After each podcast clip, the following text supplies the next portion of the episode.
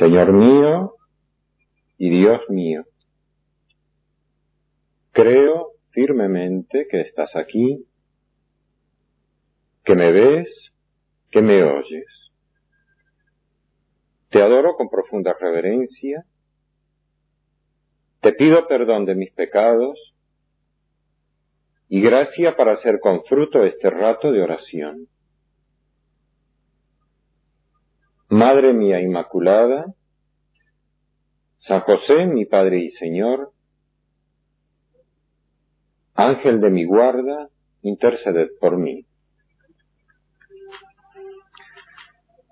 Después de haber considerado estas grandes verdades sobre la vida cristiana, ahora, hasta el final del retiro, trataremos de seguir muy fugazmente, pero trataremos de seguir la vida de Cristo desde su encarnación, su vida oculta, su vida pública y la Semana Santa, su muerte redentora y su resurrección.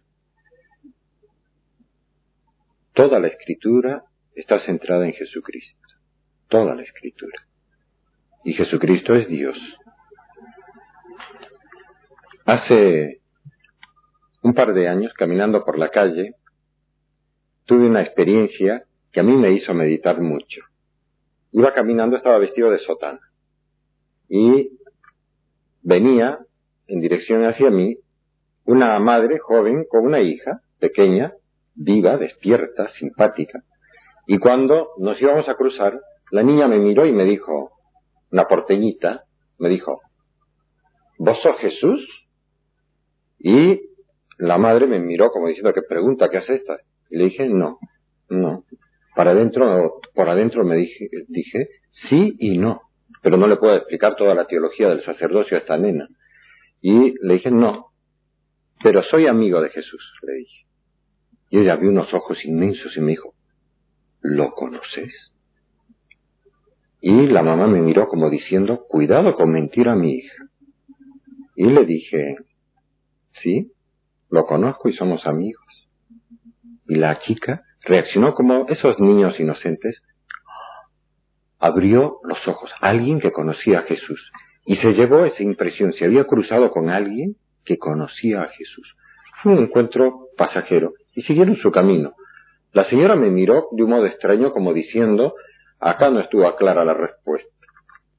Y yo por adentro iba pensando, Jesús mío, todos los cristianos, todos los que somos hijos de tu gracia, de tu amor infinito, te conocemos, te conocemos a través del Evangelio. A veces te conocemos poco porque hemos meditado muy poco en tu vida. Pero todos tendríamos que poder decir, claro que lo conozco, lo conozco muchísimo. Es a quien más conozco. ¿Para qué nos ha hablado de Él? Para que lo conozcamos. Es lo que dice en la epístola a los Hebreos. El autor de la epístola a los hebreos, que se supone que es San Pablo o inspirado por San Pablo, al iniciar en el prólogo de la epístola, el Espíritu Santo ha querido que quede esto impreso. Muchas veces y de muchos modos habló Dios en el pasado a nuestros padres por medio de los profetas. En estos últimos tiempos nos ha hablado por medio del Hijo, a quien instituyó heredero de todo. O sea, nos ha hablado. El mismo Jesús nos ha hablado. No podemos decir, no, a mí no me habló, nos ha hablado. Y por quien también hizo los mundos, el cual siendo resplandor de su gloria e impronta de su sustancia, y el que sostiene todo con su palabra poderosa, o sea que Jesús es Dios, después de llevar a cabo la purificación de los pecados, se sentó a la diestra de la majestad en las alturas, con una superioridad sobre los ángeles, tanto mayor cuanto más le supera en el nombre que ha heredado. El nombre de Jesucristo es Dios. Él es Dios, que ha venido a la tierra, es la segunda persona de la Santísima Trinidad. El modo en que vino está narrado varias veces en el Evangelio, especialmente en San Lucas que después de narrarnos cómo Santa Isabel recibió, y también Zacarías su esposo, la respuesta a su oración de toda una vida, cuando parecía que ya era todo demasiado tarde. Cuando Isabel ya no podía tener hijos, recibió la visita del arcángel San Gabriel que le dijo, les dijo que tendrían un hijo, porque para Dios nada es imposible. Y nacería de ellos San Juan Bautista, el precursor. Precursor quiere decir el que va corriendo por delante, dando una noticia. Así se anunciaban las cosas en la antigüedad. Y este precursor iba a ir anunciando al pueblo de Israel que había llegado la plenitud de los tiempos. Como se lee en la epístola a los Gálatas, que nacido de mujer iba a venir, ya venía, ya estaba en este mundo Jesucristo, verdadero Dios y verdadero hombre, para darnos la filiación adoptiva, sernos hijos de Dios. Primero, Isabel empieza a esperar al precursor. Seis meses después, nos dice San Lucas, en el famosísimo versículo 26 del capítulo 1, al sexto mes del embarazo de Isabel, fue enviado por Dios el ángel Gabriel a una ciudad de Galilea llamada Nazaret, a una virgen desposada con un hombre llamado José de la casa de David. El nombre de la virgen era María. Y entrando le dijo, Alégrate llena de gracia.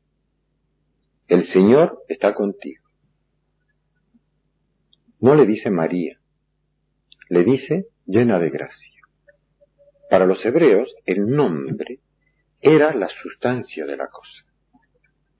Visto este gran poeta argentino que es Borges, en este momento me arriesgo a citarlo de memoria, pero en un poema que tiene, que se llama El Golem, empieza diciendo más o menos así. Si como dice el griego en el cratilo, en el nombre está el arquetipo de la cosa, en el nombre de rosa está la rosa.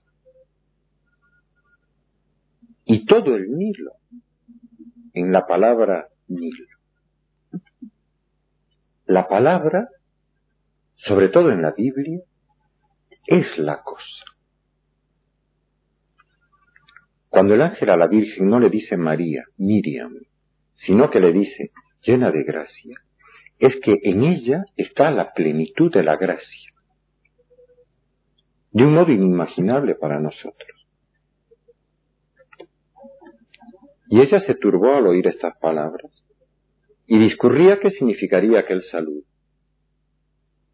El ángel le dijo, No temas María, porque has hallado gracia delante de Dios.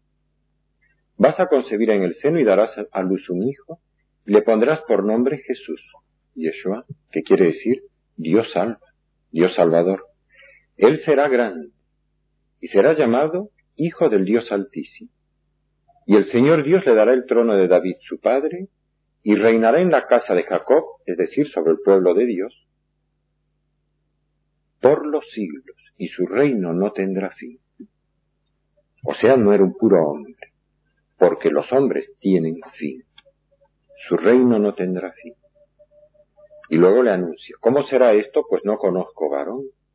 Y el ángel le respondió, el Espíritu Santo vendrá sobre ti, y el poder del Altísimo te cubrirá con su sombra. Por eso el que ha de nacer será santo y será llamado Hijo de Dios. Y sigue la narración. Ese momento que la Iglesia conmemora el 25 de marzo. Es el día de la Anunciación, también el día de la Encarnación, el día que Dios se hizo carne, sarx en el lenguaje bíblico, que quiere decir ser humano. 25 de marzo. Y tan sugerentemente, el día del nacimiento, la Navidad, la Natividad, se celebra exactamente nueve meses después el 25 de diciembre. Por eso también hay una tradición, que es todo el Evangelio de la vida, como habla este Papa, en este pasaje de la Anunciación y el nacimiento de Cristo y las fechas litúrgicas de la Iglesia.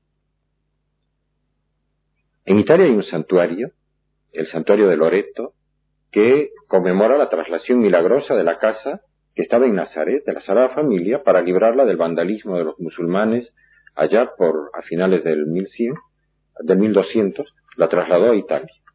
Y ahí se ha construido un santuario maravilloso. Y en esas paredes, milagrosamente, en pie, después de dos mil años, pequeñas, de ladrillo, hay un pequeño altar y en el friso del altar se lee Ic verbum caro factum est. Aquí el verbo de Dios se hizo hombre. Un 25 de marzo la Iglesia proclama que se hizo hombre. Ya es un ser humano en el primer instante de su concepción. Y nace exactamente el 25 de diciembre, nueve meses después. Algo parecido se dice de la Virgen en la liturgia. La Inmaculada Concepción de María se conmemora en la iglesia el 8 de diciembre. Y exactamente nueve meses después, el 8 de septiembre, se conmemora la Natividad de la Virgen, su nacimiento, su cumpleaños. El ser humano en esos nueve meses ya es humano. La Virgen, la Iglesia la considera que ya tenía alma en el primer instante de su concepción, si no, no tendría sentido decir que un montón de células había, estaban sin pecado. Las células en sí, ni pecado ni no pecado, que ya tenía alma. Ahora, en esta meditación sobre la encarnación de Cristo, quería, en lugar de detenerme en los detalles de su nacimiento, que pensáramos en este modo maravilloso de rezar que es contemplar la vida de Cristo. Es un modo de hacer oración mental, que tal vez para algunos sea novedoso, distinto, insólito a lo que están acostumbrados. Miren el Beato José María lo que decía. Al abrir el Santo Evangelio, dice uno de sus libros, en Forja, piensa que lo que allí se narra, obras y dichos de Cristo, no solo has de saberlo, sino que has de vivirlo. Todo, cada punto relatado se ha recogido, detalle a detalle, para que lo encarnes en las circunstancias concretas de tu existencia. El Señor nos ha llamado a los católicos para que le sigamos de cerca y en este texto santo encuentres la vida de Jesús, pero además debes encontrar tu propia vida.